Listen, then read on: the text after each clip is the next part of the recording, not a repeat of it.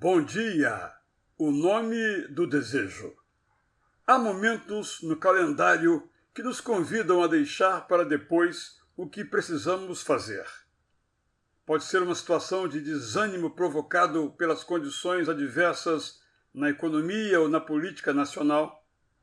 Pode ser uma condição de letargia provocada por dificuldades ou frustrações pessoais recorrentes. O horizonte desfavorável pode ser também apenas uma desculpa para um estilo de vida que nunca se empenha na realização de desejos de valor. Todos temos desejos, aos quais chamamos de ideais, sonhos, metas, missões, causas ou projetos. Se não os temos, talvez massacrados por uma autoestima baixa demais, ou por uma coletânea de derrotas, só temos uma escolha: acreditar que podemos virar o jogo da nossa vida. Ou nós o viramos, ou passaremos o resto dos nossos dias enxugando lágrimas. Depois de acreditar que podemos e decidir que o realizaremos, precisamos desenhar o nosso projeto.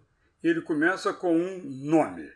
Com um nome, nosso projeto pode ser registrado no papel, pode ser afixado como um recado para nós mesmos.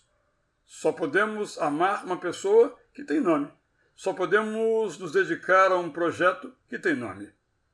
Se for começar um curso, nosso sonho pode se chamar, por exemplo, Projeto Prazer de Estudar. Se for passar num concurso, pode ser Projeto Magistrados Esperem. Se for adquirir um imóvel, pode ser aluguel, nunca mais. Se for ser pai ou mãe, pode ser projeto Nosso Bebê, Nossa Vida. E podemos ser muito mais criativos que as sugestões que acabamos de receber. E quanto mais cedo dermos início ao nosso projeto, mais chance tem ele de acontecer.